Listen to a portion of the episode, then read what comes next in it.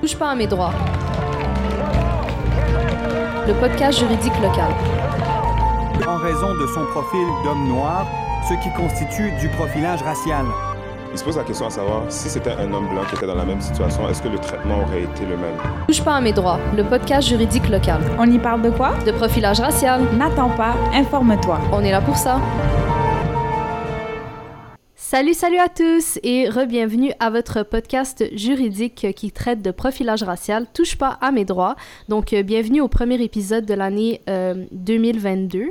Euh, Aujourd'hui, on a la chance d'avoir comme invité euh, Maître Extra Junior Laguerre, qui est euh, avocat, fiscaliste et aussi euh, bâtonnier de Montréal. Euh, je me présente, je m'appelle Lina, je suis votre animatrice aujourd'hui et je suis accompagnée de ma co-animatrice Dalia. Donc aujourd'hui, notre, notre épisode portera un peu sur le portrait de Maître Laguerre, euh, ainsi que le travail qu'il fait auprès du euh, barreau de Montréal. Euh, on abordera bien sûr les questions de profilage racial, de racisme systémique et euh, surtout du mandat de, de Maître Laguerre. Donc, euh, comme je l'ai expliqué, Maître Laguerre, c'est un avocat fiscaliste et bâtonnier de Montréal euh, qui a obtenu son, euh, son barreau en 2007. Euh, il a une formation en droit à l'Université Laval ainsi qu'une maîtrise en fiscalité à l'Université de Sherbrooke. Il est impliqué dans sa communauté depuis de nombreuses années, que ce soit juridique au sein du barreau de Montréal, du barreau du Québec et, et des Ducalois. Euh, il a également de l'expérience à la Cour du Québec, à Revenu Québec et euh, au sein de son cabinet, euh, la, guerre la guerre fiscaliste. Pardon. Donc, bienvenue, Maître Laguerre, et merci d'avoir accepté notre invitation. Merci beaucoup. bonjour Lina et bonjour Dalia. Merci beaucoup de m'avoir invité. Ça fait vraiment plaisir de pouvoir participer à votre émission. Et du côté, je suis, je suis à vous. Merci beaucoup. Euh, donc, on va commencer tout de suite, euh, voir un peu euh, votre portrait, puis euh, qu'est-ce qui vous a mené un peu à devenir avocat, à devenir bâtonnier de Montréal. Donc, on a pu lire dans une entrevue que vous aviez eu l'ambition de devenir policier quand vous étiez plus jeune. Donc, c'est ça, maintenant vous êtes avocat, vous êtes bâtonnier de Montréal, donc c'est assez différent. Est-ce que vous pouvez nous parler un peu de cet intérêt-là? Et en fait, qu'est-ce qui vous a plutôt mené à l'étude du droit? Euh, oui, euh, oui, effectivement, je, je dis régulièrement que moi, euh, si j'avais le choix quand j'étais plus jeune, je serais devenu policier parce que j'ai toujours été intéressé par la loi et l'ordre. Puis je suis d'origine haïtienne, puis les parents haïtiens sont très, sont très stricts avec les enfants sur, sur l'ordre. Sont très stricts. Donc ça m'a toujours fasciné. Puis le travail policier, j'ai toujours, ça m'a toujours fasciné. Puis sachez que moi, je viens d'une de Granby, euh, donc je suis pas de Montréal, je viens de l'extérieur de, de Granby. Ça m'a toujours fasciné. Puis à Granby, il y avait pas vraiment de... C'est une petite ville tranquille. À l'époque, on était 30 000... euh, la population était 30 000 personnes. Euh, J'étais peut-être le seul immigrant au, au, au, au secondaire, et ainsi de suite. Il y avait, il y avait vraiment peu de problèmes euh, en tant que tel, mais le travail policier m'a toujours intéressé. Pourquoi? Parce que c'est la loi et l'ordre. Ça m'a intéressé, puis de pouvoir protéger la population. Mhm. C'est ça qui m'intéresse dans ce travail. Et euh, bon, euh, si je suis pas devenu avocat, je suis devenu policier, je veux dire, devenu avocat, ben écoutez, euh, je suis allé au cégep, puis quand j'étais en deuxième année cégep, troisième, à troisième session, c'est là qu'on doit décider vraiment un peu de notre choix de carrière. Donc, je suis allé voir euh, l'orienteur, je lui ai dit, bon, euh, voici, euh, qu'est-ce que pensez? J'ai dit que j'étais peut-être in- intéressé à être policier. Il me dit, OK, parfait. Après ça, euh, puis j'étais faire des tests de la GRC, mais j'étais plus ou moins intéressé. Je sais pas Mhm. pourquoi, mais j'étais plus ou moins Puis, à un certain point, on a eu un, un- euh, dans, dans notre cours, le professeur, je ne me rappelle plus quel cours c'était, il a invité un avocat à venir parler. Puis moi, j'étais dans le cours, j'écoutais l'avocat, puis je trouvais ça intéressant. Puis, euh, je sais pas pourquoi, je me suis dit, ben, je vais m'inscrire en droit. Puis, quelques temps après, je me suis, me suis inscrit en droit. Puis, je me suis inscrit en droit à l'université de Sherbrooke, euh, qui était vraiment plus proche de Granby, là, donc c'est c'est ça. Euh, donc, euh, après ça, donc c'est ça. J'ai été accepté à l'université de Sherbrooke. Et euh, ainsi de suite, euh, j'ai commencé mon droit à l'université de Sherbrooke. Sachez que, euh, je sais pas si vous avez, qui, euh, c'est Dalia qui vient de l'université de Sherbrooke, c'est ça? Dalia, c'est ça? Non, à Ottawa. Ah, c'est ça.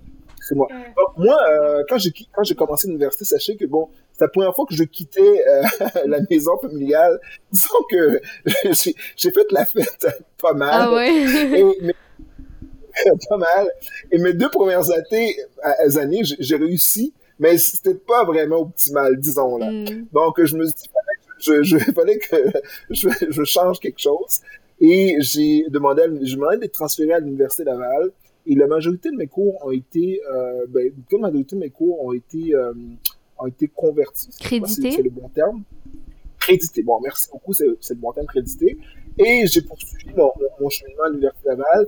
Et euh, j'ai fait, au lieu de faire mon université, mon bac en droit en trois ans, j'ai fait en quatre ans à l'université Laval. Et donc, c'est ça. Donc, euh, c'est comme ça que j'ai com commencé mes études en droit, c'était pour fait.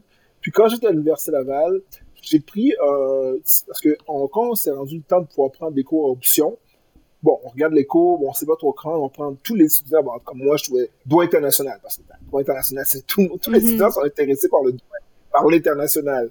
Et puis, j'ai dit, bon, il y avait un cours de fiscalité 1. Je dit, ben, je vais essayer le cours de fiscalité 1. Pourquoi? J'ai rien à perdre avec eux, essayer le cours de fiscalité 1. Je m'inscris en fiscalité 1 je trouve ça vraiment intéressant, le professeur, c'est André Laroux. Fiscalité, ça a très, très plate dans la vie. Parce que les avocats, nous, on aime parler, on aime mhm. les mots, on aime écrire. La fiscalité, c'est comme, c'est comme des, des, des, lettres transformées en chiffres. C'est pas, c'est pas pour les avocats, c'est pas quelque chose qu'on aime vraiment. Les avocats, en général, ne traitent pas beaucoup sur la fiscalité. Mais j'ai beaucoup aimé le cours. Pourquoi? Parce que le prof était vraiment, vraiment intéressant, André Laroux.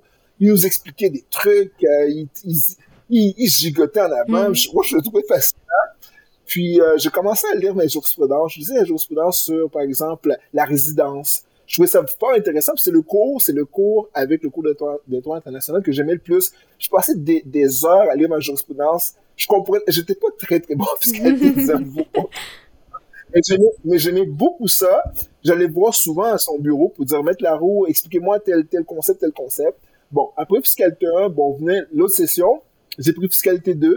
Et j'allais encore le voir. C'est lui qui m'a dit, quoi, Junior, est-ce que tu penses que tu devrais peut-être t'inscrire en fiscalité? Ça pourrait t'intéresser. Ben, moi, j'ai, moi, quand il m'a dit ça, moi, j'ai dit, moi, dans ma tête, je dit, es-tu malade? Excusez-moi l'expression. Jamais je m'inscris en fiscalité. Et bon, ceci étant, ben, j'ai fait mon, j'ai terminé mon, mon, mon, bac, je me suis inscrit au barreau, j'ai, fait à Québec. Et ben, pendant que je suis au barreau, ça fait son cours, euh, Métaro, un semaine graine qui a fait, qui a fait son chemin. Je me suis inscrit en fiscalité à l'université de Sherbrooke. Mm-hmm. J'ai été accepté. J'ai fait euh, maîtrise en fiscalité à l'université de Sherbrooke. Après cela, je suis venu à Montréal. C'est tout. C'est vraiment intéressant. C'est vraiment c'est de la chance. C'est de la... Je suis mon instinct. Ouais, c'est un peu euh, un concours de circonstances là, qui a fait en sorte que c'est la fiscalité finalement qui vous a intéressé. Euh, Exactement. Puis est-ce que, est-ce que vous direz que c'est un domaine euh, assez niché? Donc, est-ce qu'il y a beaucoup d'avocats qui pratiquent là-dedans ou pas nécessairement? Ah, écoutez, je pourrais pas, je pas le nom parce qu'il y a une association qui s'appelle l'Association Planification Fiscale et Financière qui est notre association en parenthèse pour les fiscalistes. Euh, je n'ai pas le nombre exact des, gens qui pratiquent, mais je vous dirais, il y a très peu d'avocats qui, aiment la fiscalité. Mm-hmm. On n'est pas beaucoup dans l'association. Mais la fiscalité, je vous dirais, quand on le regarde de loin, ça a l'air très niché. Mais quand on commence à étudier la fiscalité, on se rend compte que presque tout est fiscal, dans le sens que la fiscalité, quand on parle en droit international, ben, il y a la fiscalité, fiscalité internationale. Mm-hmm. Quelqu'un aime le droit municipal, il y a fiscalité municipale. Euh, je sais pas, tout, tout, vraiment, la fiscalité touche toutes les facettes, les crédits d'impôt pour les familles, le, ça coûte les droits de la famille. La fiscalité vraiment touche toutes les facettes de la société parce que c'est le gouvernement qui dit voici comment qu'on va collecter de l'argent, voici comment qu'on va permettre à des gens d'avoir un peu plus de sous avec des crédits d'impôt remboursables, mm-hmm.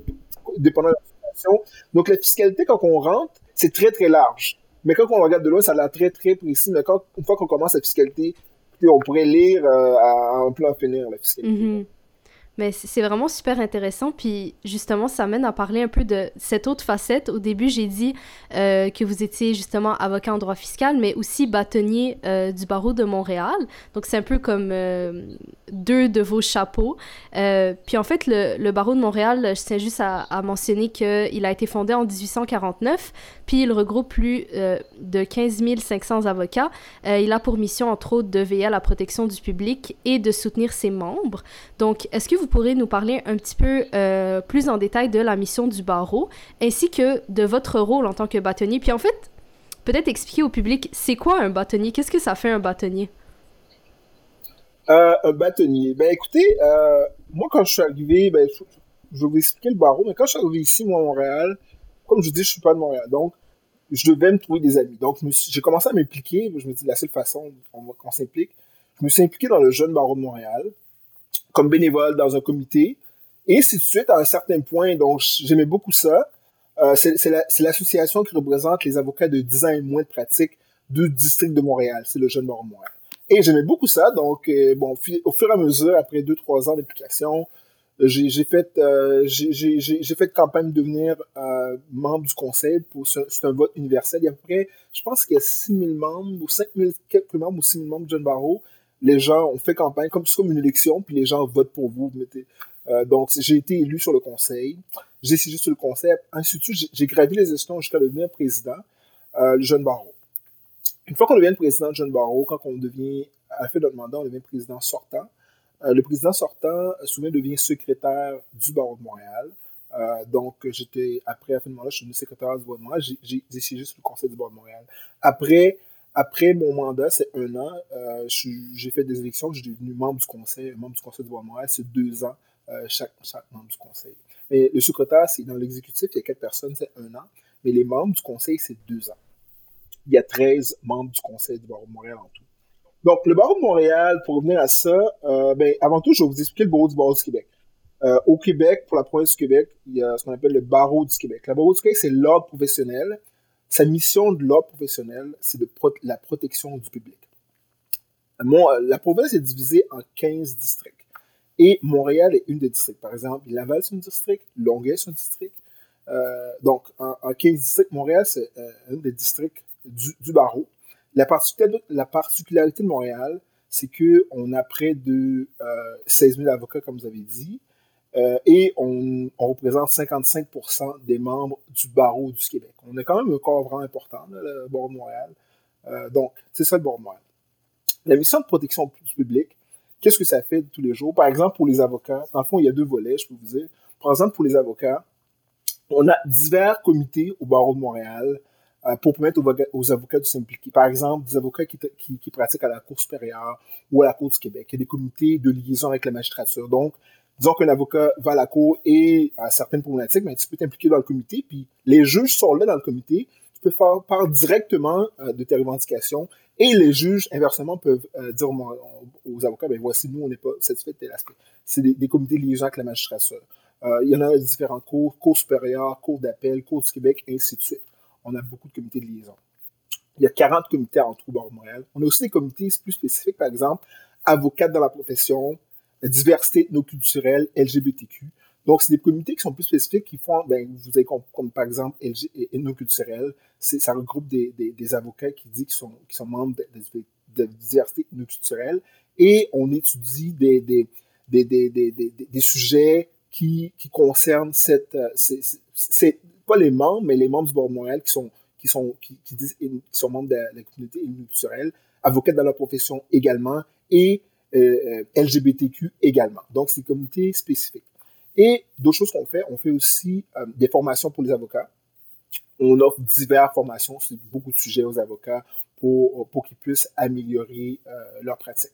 C'est un, petit volet. Un autre volet qui peut être intéressant pour le public, parce que protection du public, euh, par exemple, on, a euh, on fait ce qu'on appelle un salon visé droit au printemps. Salon visé droit, c'est que ça réunit des exposants. On, fait, on, fait habituellement, avant la COVID, on faisait, on, amenait les écoles et on faisait des jeux avec les étudiants sur scène. Par exemple, il y avait de l'improvisation, des jeux questionnants, ainsi de suite, pour essayer d'éduquer le public sur sur le droit. Dans le fond, le, droit les concerne. On est avocats, mais c'est les concerne. Puis souvent, je pense qu'il y a quand même un problème d'éducation juridique. Et aussi, on, offrait des services juridiques, des consultations juridiques qui étaient les gens qui avaient des problèmes juridiques, ils venaient au salon des droits. Il y avait des avocats qui étaient bénévoles en personne et qui les gens amenaient leurs problèmes, les avocats leur donnaient des conseils juridiques sur place. Ça, c'était un peu salon droits pour les ventes. Et un autre volet qu'on peut faire, qu'on fait également, il y a deux concours intéressants pour les jeunes. Il y a un concours juste à, bonne mine pour les jeunes du primaire au secondaire. C'est la rédaction sur un thème juridique. Donc, on, demande aux écoles de participer et les jeunes du primaire au secondaire peuvent rédiger un sujet sur un thème juridique, euh, rédiger, faire une rédaction sur un thème juridique et transmettre euh, la rédaction au barreau de Montréal. Et des avocats bénévoles lisent toutes les, textes, tous les textes envoyés et ben, à la fin, il y a un gagnant. Euh, c'est juste Abonnement. Et on a un autre, euh, concours qui s'appelle le concours à trois, qui c'est également pour ça, c'est pour les gens, les jeunes du cégep. Mais là, c'est vraiment un débat à trois. Donc, deux, deux, des étudiants de deux écoles qui s'affrontent sur un thème juridique. L'objectif dans tout ça, c'est d'éduquer le public sur euh, les sujets d'ordre juridique. C'est un peu ce qu'on fait. Est-ce que mm-hmm. ça vous explique un peu aussi, un autre volet qui est important, c'est la protection du public, c'est qu'on fait aussi euh, la pratique illégale. La pratique illégale, c'est les, les, faux avocats, mm en parenthèse, les faux avocats qui, qui disent qu'ils sont avocats et qui, rencontrent des gens qui leur demandent de l'argent et qui donnent pas de service juridique, ils, ils sont pas inscrits au barreau. Le, le, barreau de Montréal poursuit ces gens-là. Mm-hmm. absolument. Puis, à titre de bâtonnier, c'est quoi exactement que le bâtonnier ou la bâtonnière euh, du barreau de Montréal euh, a comme rôle? Ouais, c'est ça. Le, le, bâtonnier, c'est le porte-parole du barreau. Donc, c'est lui, c'est le leader du conseil d'administration mm-hmm. des 13 personnes. Donc, c'est sûr que le bâtonnier, quand il arrive en fonction, euh, on arrive tous avec des sujets qui nous interpellent plus. Et ces, sujets-là risquent d'être à l'agenda pendant l'année. Et on, on, ça, on, a, on, ajoute notre savoir un peu au mm-hmm. barreau avec les sujets qui nous et qui peuvent être pertinents pour les justiciables, soit les avocats ou euh, les membres du public. Mais c'est vraiment intéressant parce que justement, vous avez mentionné euh, lors de votre nomination à titre de bâtonnier, d'ailleurs félicitations, euh, que vous alliez, lors de votre mandat, travailler sur euh, trois chantiers principaux. Donc, quand vous dites chacun ajoute un peu sa saveur, vous avez mentionné vouloir élaborer et mettre en œuvre un plan pour favoriser l'inclusion et promouvoir la diversité au sein de la communauté juridique de Montréal, également analyser les enjeux de la gouvernance et élaborer un plan stratégique pour donner une mission plus claire au barreau de Montréal et finalement définir un cadre pour guider le barreau de Montréal dans sa prise de position euh, publique et stratégique. Euh, donc, est-ce que vous pourriez nous expliquer un petit peu euh, ces trois points-là, puis comment est-ce qu'on peut faire des liens entre ceux-ci et la lutte contre le racisme systémique, le racisme et le profilage racial? c'est parfait. Donc, je vais vous expliquer les, trois sujets, bien entendu. Euh, par exemple, on peut commencer par le premier, qui est euh, le positionnement. Le positionnement, euh, moi, ce que je trouvais intéressant, c'est que je trouve que le barreau de Montréal a une voix forte, a beaucoup d'influence. Comme je dis, on représente 55% des avocats du Québec. beaucoup, quand il y a beaucoup de sujets d'actualité, on peut se le cacher, il y a beaucoup de discussions à Montréal je ne sais pas qu'il n'y en pas dans les autres barreaux, mais il y a beaucoup à Montréal. Et je trouvais que ce serait important de pouvoir que le barreau de Montréal puisse s'exprimer euh, sur des sujets d'ordre juridique et social quand c'est nécessaire. Bien entendu, notre rôle, c'est pas un parti d'opposition, bien entendu. Mais par contre, je pense que ça pourrait être intéressant de, faire valoir le, point de vue du barreau. Et c'est pour ça qu'on a créé un comité qui s'appelle le comité positionnement et qui, son rôle, c'est de faire en sorte d'alimenter le conseil d'administration sur des sujets qui peuvent être pertinents, qu'on trouve pertinents. Par exemple, on a pris position euh, euh, sur la loi 96 du gouvernement euh, du Québec, la loi sur la, Charte de la langue française. Bon. Deuxième, deuxième élément, par exemple, c'est la, diversité et l'inclusion. Bon, encore à Montréal, on s'entend que si, je pense que j'avais vu une étude sur de la ville de qui disait que le tiers des, des membres de la communauté montréalaise venaient de l'immigration. Donc, Montréal, c'est une ville très diversifiée et notre profession également euh, est beaucoup plus diversifiée que les autres districts, disons-le comme ça. Mm-hmm. Et je trouvais intéressant, souvent j'entends parler, euh, souvent des jeunes qui disent que euh, tout ça difficile l'accès à la profession. Donc, c'est pas évident parce que, sauf que, tu sais, on n'a pas, est-ce qu'on, est-ce qu'on, est-ce qu'on, est-ce qu'on a la même chance que les autres? Est-ce qu'on est jugé de la même façon que les autres? Euh, est-ce qu'on peut avoir accès aux mêmes promotions que les autres? Mm-hmm. Euh, par exemple, est-ce qu'on peut accéder à la magistrature? Donc, euh, parce que c'est des sujets qui reviennent. Donc, j'ai mis en place un comité qui son rôle d'étudier ce sujet et de pouvoir faire, des faire des recommandations au conseil sur comment améliorer la diversité et l'inclusion dans le barreau de Montréal. Donc, je pense aux membres et également à la magistrature et également euh, dans le fond, tout ce qui est diversifié. Donc, je trouvais que c'est intéressant. C'est un sujet trop important pour, pour, ne pas en parler. Mm-hmm. Donc, je trouvais que donc on, a un comité qui, se penche là-dessus euh, présentement. L'autre sujet, c'est la planification stratégique. Euh, une planification stratégique. Je sais pas, est-ce que vous savez c'est quoi une planification stratégique? Euh, non, est-ce que vous pouvez nous expliquer? Non, c'est ça. Une planification stratégique, par exemple, le barreau, euh, comme je dis, fait diverses activités de la formation, on fait des concours oratoires, on fait la pratique illégale, et ainsi de suite. Les diverses activités du barreau. Mais si on, si on regarde plus de façon macro, avant tout, il faut regarder c'est quoi la mission du barreau, c'est quoi les valeurs, c'est quoi les objectifs. La, la planification stratégique, c'est ça. C'est une vision très macro. On, on, on a ce qu'on a fait, on a sondé les membres, on a sondé le conseil, on a parlé à divers euh, amis du barreau de Montréal pour leur dire voici ce qu'on fait, qu'est-ce que vous pensez de nous? Est-ce que vous pensez qu'on fait les choses de la bonne façon? Est-ce qu'on devrait s'améliorer? C'est ça une planification stratégique. Donc c'est dire regardez, on, prend une photo maintenant, on regarde ce qu'on fait, on dit ben est-ce que est-ce qu'on a des objectifs pour les trois ou quatre prochaines années? C'est ça. Donc avec euh, un plan, fait qu'on on a pratiquement terminé la planification stratégique et on a vu nos forces, nos faiblesses, ainsi de suite.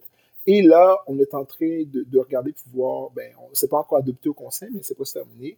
Voir, une fois qu'on va adopter la planification stratégique, c'est la mission, les valeurs, les, les, objectifs généraux. Après ça, on va le détailler en plan d'action détaillé sur toutes les activités du Bord Montréal. On va regarder toutes les activités, on va dire, bon, est-ce que ce qu'on fait comme activité, ça correspond à, la planification stratégique qu'on a fait? Puis on va essayer d'améliorer le tout pour, pour, que ça, pour, ça s'imbrique bien ensemble. Est-ce que ça, ça bien? Oui, oui, absolument. Donc, c'est ça, c'est vraiment de donner, euh, de voir un peu qu'est-ce qu'on veut faire euh, dans l'avenir, qu'est-ce qu'on veut améliorer, qu'est-ce qu'on veut changer. Euh... C'est ça. De fond, c'est ça, moi aussi, est-ce qu'il y a un lien avec le profilage racial? C'est ça qui m'a posé comme lien. Il n'y a pas de lien direct avec le profilage racial dans les projets que j'ai. Euh, par contre, euh, moi, le, parce que le, le, le, moi, ce que, mon objectif, c'est vraiment plus de regarder avec les membres du barreau, de voir comment qu'on peut améliorer l'inclusion. Ça, ça touche vraiment pas parce que le profilage c'est un autre sujet complètement. Mais moi, par contre, ce sujet-là, améliorer la diversité et l'inclusion, je trouve c'est important pour m'assurer que les membres qui sont la diversité trouvent leur place dans le milieu juridique parce qu'on a notre place dans le milieu juridique, on en fait partie. Et comment que comment qu'ils comment qu'on qu peut faire pour qu'ils puissent se sentir membres à part entière, qu'ils puissent se sentir bienvenus. C'est vraiment ça mon, mon, cheval de bataille, je vous dirais. Et également, euh, comment qu'on peut faire des liens avec d'autres intervenants, ça peut être euh, d'autres personnes, par exemple la Ville de Montréal ou les services de police. Comment on peut faire des, on peut faire des liens pour s'assurer que nos membres se sentent bien, pour s'assurer que euh, le privilège des avocats sont respectés. Et c'est tout ces liens-là, mais il n'y a pas de lien direct avec, la, avec le profilage racial. Mm -hmm. OK. Puis, en fait, euh, c'est ça, je trouve ça très intéressant aussi. Vous avez mentionné au début euh, qu'environ le, le tiers des gens sont issus de l'immigration à, à, Montréal. Euh, puis, justement, ça, c'est un peu ce qui vous a, je dirais, peut-être euh, surpris euh, du fait que vous soyez la première personne noire à occuper le poste. Euh, puis dans une entrevue, vous dites que vous comprenez pas trop pourquoi la nouvelle a fait autant les manchettes euh, avec une ville aussi diversifiée que Montréal. Euh, est-ce que vous sentez que ça aurait pu être quelque chose qui aurait dû arriver plus tôt ou euh, com comment est-ce que vous vivez en fait le fait d'avoir ce titre de première personne noire à avoir euh, obtenu cette nomination? Ben, effectivement, euh, moi, ça m'a toujours ça surpris parce que Montréal, c'est une ville qui a quand même beaucoup de, migrants, euh, d'immigrants, des gens issus de la diversité, et le barreau de Montréal également. Ça m'a surpris parce que la question que je me posais, je me dis, parce que moi, mon parcours, c'est vraiment simple. Je me suis impliqué dans le jeune barreau, je, je, je m'amusais, j'avais du plaisir d'être. Puis j'ai jamais eu beaucoup de... parce que je, vous êtes jeune, vous savez comment sont les jeunes. C'est sont c'est ben, je me je me considère encore comme jeune. Je suis plus jeune même. Oui oui, bien sûr. Ben oui, ben oui. Jeune ah, dame. jeune dame. Puis tu sais les, les gens avec qui je m'impliquais moi, j'ai jamais senti qu'ils me regardaient par rapport à ma couleur. J'ai senti, j'ai senti qu'ils me voyaient comme extra junior. Puis, je me suis impliqué. J'ai jamais senti j'avais des, des, difficultés pour progresser dans l'organisation du jeune barreau, également au barreau. Donc, j'ai jamais senti ça. Je sais pas pourquoi, mais j'ai jamais senti ça. C'est pour, c'est, Par contre, je pense que les gens issus de la diversité, ils sont toujours, ils sont toujours un peu, moi, parce que je viens de Granby, je viens d'une ville qui avait à l'époque 95% de population blanche francophone. Mhm.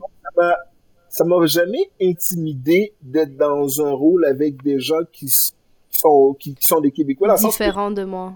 C'est ça parce que j'ai toujours baigné dans, j'ai toujours, baigné dans ça. Donc, ça, pour moi, c'était tout à fait normal. Mais par contre, je me rappelle quand je suis devenu président de Jeune Baron, quelqu'un m'a dit, on est vraiment fiers parce que ça m'a surpris. Je me dis, ben, tu peux venir, tu peux devenir toi aussi, mais je comprends que tout dépendant de notre, de, de, de notre vécu, de notre bagage, ça peut, ça peut ça peut paraître plus difficile pour d'autres. Moi, je pense que quelqu'un d'autre, euh, une autre personne à la diversité peut, peut, peut également accéder à ces postes-là. Euh, par contre, je pense que tout dépendant de leur bagage, des gens pensent que ça peut être plus difficile pour eux, tout dépendant de leur vécu. Je pense que c'est ça. Puis, mm-hmm je trouve ça très, très dommage. Mais pourquoi je trouve que c'est une non-nouvelle? Parce que je pense qu'une ville comme Montréal, ça devrait... Je, suis bien content d'être le premier, là. Mais une ville comme Montréal, ça devrait pas être une nouvelle, dans le sens que... Ça, mhm. devrait... ça devrait pas être choquant. Ça devrait pas être genre, oh mon Dieu! non, absolument pas. ça devrait être normal, parce que c'est Montréal, Donc, euh, mhm. Mais c'est ça. Absolument. Puis... Ah oui. Oui, euh, pardon Dalia, vas-y. Pardon excuse-moi, je veux juste ajouter que. Désolée, c'est juste vraiment inspirant. Comme c'est vrai que vous êtes, que vous êtes la première euh, bâtonnière de couleur, mais ça nous donne genre un espoir comme pour le futur, quelqu'un qui nous ressemble un peu plus. Donc, euh, j'aimerais juste souligner la félicitation encore pour votre rôle, puis euh, juste continuer de d'être une inspiration dans la communauté. Parce que c'est important. merci beaucoup, Dalia, mais moi, ce que je dirais aux jeunes, s'ils sont. Moi, je dirais, c'est que je crois, je, crois que les jeunes, en général, sont très ouverts d'esprit. Moi, moi, ce que j'ai remarqué, les jeunes sont très ouverts. Je sais pas pour vous, c'est quoi le, c'est quoi le, vécu que vous avez? Ils sont très ouverts d'esprit et moi, j'encouragerais les gens à toujours aspirer. Je, comprends que ça peut être difficile de se voir dans un poste quand il qu'on n'a jamais eu de personne qui nous ressemble. Je peux, le comprendre. Par contre, je pense qu'on doit aller au-dessus de, au-delà de, cette situation et de se dire, moi, je suis partie de la société, j'étudie ici, je contribue aux impôts ici, euh, peu importe, là, j'ai le droit au même privilège que tout le monde. J'ai ma place. J'ai ma place, j'ai le droit au même privilège que tout le monde. Puis, je vais, je vais tenter ma chance tant que je réussis pas. Tant que je réussis pas. J'arrêterai pas tant que je réussis pas. Je pense que c'est ça qu'on doit se dire. Puis les gens vont finir par réussir parce que euh, parce que moi, parce que ça me surprend parce que moi je considère pas que je suis la personne avec le plus intelligent, avec le plus de talent. Mm-hmm. Je suis juste motivé, puis j'ai du plaisir, puis ça fonctionne. Euh, mais par contre, je suis persévérant. Donc, euh, je mm-hmm. disais aux jeunes, si vous voulez, si vous pensez que tel poste vous le méritez, mais appliquez. Euh, mm-hmm. Présentez-vous, présentez-vous et faites ce qu'il y a à faire, puis vous allez réussir. Si j'ai réussi, là, moi, je pense que tout le monde peut réussir. Personnellement. Mais je pense que c'est vraiment une bonne, une, vraiment une très très bonne façon de, de voir les choses justement, puis euh, toute l'importance un peu de la représentativité, tout le, tout le poids symbolique que ça peut avoir. Euh, puis justement, si on parle encore de l'importance de la représentativité au sein de la profession, euh, vous parliez aussi pas juste au sein des avocats, mais également euh, la magistrature. Puis parfois, on voit qu'il peut y avoir une difficulté pour certains juges peut-être d'appréhender, de, comprendre la réalité des victimes de profilage racial, et même en ce qui a trait à reconnaître la preuve de profilage racial en elle-même. Donc, est-ce que vous auriez peut-être des, pistes euh, de solutions? Est-ce que vous pensez qu'il est nécessaire d'avoir plus de diversité au sein de la magistrature, euh, de former les juges en conséquence de nos réalités sociales, de faire les deux en même temps? Euh, donc, qu'est-ce que vous pensez de ça? Personnellement, moi, je pense que les deux en même temps, vraiment, là, je trouve que c'est une bonne idée. surtout, surtout la diversité de la magistrature parce que euh, je crois qu'il faut avoir une magistrature représentative euh, de la société dans laquelle on vit. Parce que euh, je pense que c'est vraiment important, parce que les gens en tant que tels, entre eux, ils discutent. Bien, entendu, si on a des collègues qui sont sur la diversité, je, suis pas mal certain que ça, risque euh, ça, ils risquent d'avoir des conversations différentes et peut-être leurs points de vue peuvent être différents euh, également. Donc, moi, je, je, je pense qu'il faut absolument avoir une magistrature plus diversité parce que juste parce que je pense que c'est important que la population, juste pour le respect des décisions, je pense que c'est important euh, que la population euh, puisse, euh, puisse comprendre, pouvoir que les gens qui sont la société puissent voir qu'ils peuvent accéder à ces postes-là. Et je pense que ça va juste aider à au fait qu'on accepte mieux les décisions qui sont rendues parce qu'on on va plus avoir confiance. C'est aussi simple que ça. Euh, euh, je pense pas à la diversité pour la diversité, mais je pense que c'est important pour. C'est un facteur de cohésion sociale, à mon avis. C'est vraiment important d'avoir cohésion sociale et aussi euh, d'intégration. Je pense que c'est vraiment important d'avoir la diversité dans la magistrature. Euh, je pense que même la magistrature reconnaît qu'il manque de diversité. la Cour du Québec, la Cour supérieure, je pense qu'on reconnaît qu'il manque de diversité. Par contre, je pense qu'on doit travailler pour, que des gens issus de la diversité puissent avoir, puissent pouvoir accéder à ces postes-là. Euh, je ne sais pas exactement comment, mais je vous dirais que j'ose croire qu'on euh, on va trouver. Peut-être que les gens issus de l'université pensent qu'ils n'ont pas le profil nécessaire. Ils ne peuvent pas appliquer à cause de telle telle raison. Euh, on veut des gens qui sont intelligents et qui sont, qui sont bons en droit, qui sont capables de raisonner, qui sont capables de raisonner comme juge. Donc, c'est le seul critère, et comme ça, on devrait. Il faudrait une façon de faire en sorte que les gens de l'université puisse dire que bon, on pense qu'on peut quand même accéder à la magistrature. D'après ce que je comprends, il y a peu de gens de la diversité qui, a, qui. D'après ce qu'on entend de la magistrature. Ben, je pense qu'un un, de nos rôles comme avocat, comme bâtonnier, c'est de pour inciter les gens de la diversité à appliquer la magistrature. Mm-hmm. Pour ce qui est de, de, de, l'enseignement, bien entendu, je pense que plus qu'on apprend, mieux, plus, mieux, mieux que c'est, dans le sens que c'est plus qu'on apprend, euh, parce que quand on, rencontre des gens, par exemple, qu'on est juge, on rencontre des gens qui viennent de, euh, d'horizons divers, bien, bien entendu, je pense que si on connaît plus, euh, si on connaît plus, si on connaît plus un peu leur background, si on connaît plus un peu comme, comment ils vivent, si, on peut plus avoir de l'information pour essayer pour mieux comprendre ces gens-là, c'est mieux pour tout le monde à mon avis. Donc, euh, bien entendu, s'il peut avoir plus de, de, formation pour aider les juges dans ce domaine-là, bien, moi, je, suis totalement pour. Puis, vous mentionnez aussi euh, que le, justement le barreau de Montréal euh, a une voix, puis le barreau de Montréal peut se positionner sur certaines questions. Est-ce que vous pensez que, par exemple, les questions de représentativité au sein de la profession et au sein de la magistrature, est-ce que vous pensez que c'est, des choses que euh, le barreau de Montréal pourrait se prononcer euh, là-dessus? Ou euh, est-ce que ça sort un peu du cadre que vous, vous, avez que vous recherchez? c'est quoi les deux sujets? J'ai, mal compris. La représentativité au sein de la profession juridique, mais aussi au sein de la magistrature. bien entendu, pour ce qui est de la, représentativité, la représentativité sur la magistrature, je pense pas qu'on a besoin de, de, prendre possible. Parce qu'en fond, les juges le reconnaissent. La question de savoir, une fois que la magistrature le reconnaisse, comment qu'on fait pour, pour qu'il y en ait, pour qu'il y en ait plus? Euh, mm-hmm. je, pense, je pense que c'est plus ça l'enjeu.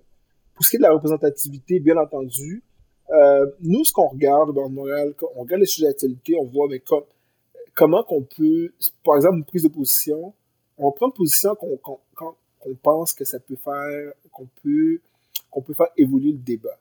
Euh, par contre, mhm. moi, ce que je regarde, c'est j'ose croire que cette année, on va pouvoir mettre certains chantiers en branle, euh, certains chantiers en marche pour surtout la représentativité de la, profession. Je pense que c'est important parce que si on regarde les, corps des étudiants qui arrivent, ils sont très diversifiés. Je fais, je fais, je fais des, des inventations. Il faut, s'assurer que les gens se sentent, se sentent, se sentent bien, se sentent, se sentent accueillis, se sentent qu'ils sont à leur place. Euh, prendre position, je sais pas, mais par contre, je pense qu'on est plus rendu à l'étape des actions pour ces deux sujets-là. Euh, parce que prendre position, c'est écrire un communiqué, dire on est pour ça, mais après, qu'est-ce qu'on fait? Je pense que là, on Qu'est-ce qu'on fait? Qu'est-ce qu'on fait? Donc, euh, la magistrature, comment, comment on fait pour essayer d'aider euh, à la diversifier et aussi à, pour, pour, ce qui est de la représentation, comment qu'est-ce qu'on fait pour essayer, essayer de faire en sorte que soit plus diversifié, que les gens se sentent, se sentent bien accueillis. Mhm, absolument. Donc, on serait plus dans une étape euh, de voir c'est quelle action concrète aurait un impact ouais, effectivement, sur, sur ça. Là, puis il y a, y a, des gens qui travaillent en, il y a des gens qui travaillent en ce sens, on travaille en ce sens. Je sais que le, le barreau du Québec travaille en ce sens sur certains sujets. Mhm. Je sais qu'il y a des groupes, l'Association des avocats noirs, Division Québec, travaille Mhm. sur cette... Fait que dans le fond, je pense que faut juste, faut, faut juste euh, aligner nos flûtes, là. Je pense que on, on, on voit tous qu'il y a une certaine problématique. Mhm, absolument.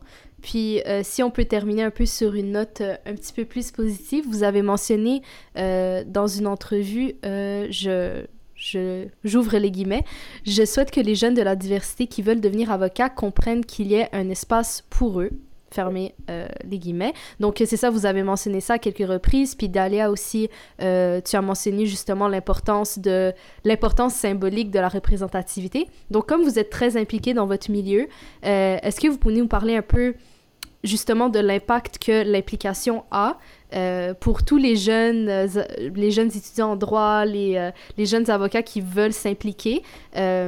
Donc, de manière générale, à quel point c'est important, puis à quel point c'est euh, nécessaire même de, s'impliquer dans son milieu. Euh, moi, je trouve que ben, je suis l'exemple parfait, euh, honnêtement, là, pour vous. Là, je suis l'exemple parfait parce que je le dis à chaque assermentation, parce que quand les, à Montréal, quand, quand les, nouveaux avocats sont assermentés, sont terminés leur stage, je, préside je préside, donc je participe à la, cérémonie de. Je leur dis toujours de s'impliquer au barreau. Je suis l'exemple parfait. Pourquoi? Si je devenais président, si je président John Barreau et bâtonnier, c'est uniquement à cause que je me suis impliqué. Rien d'autre. Euh, parce que je me rappelle quand j'ai commencé, bon, l'objectif au début, c'est d'avoir des amis, parce que je n'étais pas de Montréal. Puis ça, a mené à, ça aujourd'hui. L'implication est vraiment importante parce que moi, j'ai beaucoup d'amis euh, que j'ai fait au Jeune Barreau qui sont encore de très, très bons amis. Euh, un, je me, fais, je me suis trouvé des très, très bons amis. Et deux, j'ai senti qu'en m'impliquant, je peux faire une différence. Par exemple, que ce soit au, Jeune Barreau, que ce soit au Barreau de Montréal, euh, j'ai senti que mes opinions étaient prises en compte et que je pouvais faire une différence dans les organisations dans lesquelles euh, je m'impliquais. Euh, ça, peut être même à Éducalo également, dans lequel je m'implique présentement. Donc, vraiment, l'implication, je pense, je dirais aux gens, je comprends que quand on commence euh, la pratique, c'est important de pouvoir travailler fort sur apprendre notre métier. C'est vraiment important. Il faut jamais oublier aussi euh, de, pouvoir toujours faire en sorte d'avoir un très bon réseau de contacts. Et une des façons d'avoir un bon réseau de contacts, c'est de s'impliquer dans des organisations. Parce que quand on est autour de la table, on est dans une communauté du jeune barreau de avec des gens autour de la table. Mais ces gens-là, on va les revoir après. Ils vont devenir des, soit des collègues. Si on cherche un emploi un jour, on va dire Hey, je cherche un emploi. Ces gens-là vont pouvoir nous aider. Si on a notre propre pratique, on cherche des, des personnes qui travaillent avec nous, ces gens vont nous aider. Donc, on, on, se retrouve à vraiment se créer un cercle autour de nous qui va vraiment nous être utile pour la vie. Faites pas ça. Faites pas ça parce que ça vous est utile. Faites pas ça, c'est ça parce que, un, ça vous intéresse, mais je mm -hmm. ça va être utile. Mais je dirais, impliquez-vous dans un domaine qui vous intéresse. Moi, je l'ai fait aux, aux jeunes barreaux puis barreaux parce que c'est intéressant. Si vous, les, si vous aimez les affaires, impliquez-vous dans un, dans un organisme de ce même. Si vous aimez mm -hmm. ah, faites ça. Dans le sens que, par contre, je vous dis juste aux gens, impliquez-vous. C'est vraiment, vous allez voir que euh, avec le temps, ça va vous être utile. Vous allez impliquer mm -hmm. dans, dans, dans, dans, un organisme qui vous intéresse. Et faites-le pas juste pour ça. Vous allez voir qu'au bout, au bout du compte, ça va vous être utile. Ça va vous aider. Ça va vous aider. C'est vraiment utile. Mm -hmm. Ouais, absolument. Ouais. Puis ça va vous aider aussi à, à marquer positivement euh, votre communauté, puis euh, toute l'entourage. De manière générale, parfois, tu sais, on, on, on, va s'engager pour s'engager, mais après, on on voit pas justement tout, euh, tout l'effet positif qu'on peut avoir sur les autres, qu'on peut avoir euh, sur notre communauté. Euh, donc, ouais, effectivement. C'est vraiment positif. Ouais. Mais je, tiens à vous remercier, Maître Lagarde, d'avoir participé à, à, cet épisode avec nous. je tiens aussi à remercier nos partenaires, donc la Ville de Montréal pour sa généreuse contribution. Et on rappelle que Touche pas à mes droits est un projet en partenariat avec les Alliances pour la solidarité et le ministère du Travail, de l'Emploi et de la Solidarité sociale. Je salue également ma co-animatrice Dalia, euh, euh, Zenga de Neolabs, euh, ainsi que la clinique juridique de Saint-Michel. Donc, merci à tous d'avoir participé. Euh, ce fut vraiment une conversation enrichissante et au plaisir de, vous revoir bientôt. Ben, J'aimerais, avant de finir, de vous remercier beaucoup à vous deux de m'avoir invité. C'est c'est vraiment un plaisir de vous avoir rencontré. Félicitations, vous êtes vraiment très très sharp en passant. Vous avez fait vos, vos recherches, Merci. vous êtes très sharp et félicitations pour votre beau travail. Écoutez, j'ai hâte de vous voir au barreau de Montréal parce que vous êtes des, des gens de Montréal. oui, ben oui. de Montréal un jour. J'ai hâte de vous voir dans la pratique. Puis euh, si vous me voyez, faites-moi coucou, ça me fait plaisir euh, de vous parler. Je suis pas très snob là. Je suis bien, Parfait. très approchable. Mais félicitations et bonne fin de session. euh, ben, non, bon début, bon début de session. Merci infiniment. Présenté par la clinique juridique de Saint-Michel, en collaboration avec le Forum Jeunesse de Saint-Michel Neolabs, la ville de Montréal. et en partenariat avec les Alliances pour la solidarité et le ministère du Travail, de l'Emploi et de la Solidarité sociale.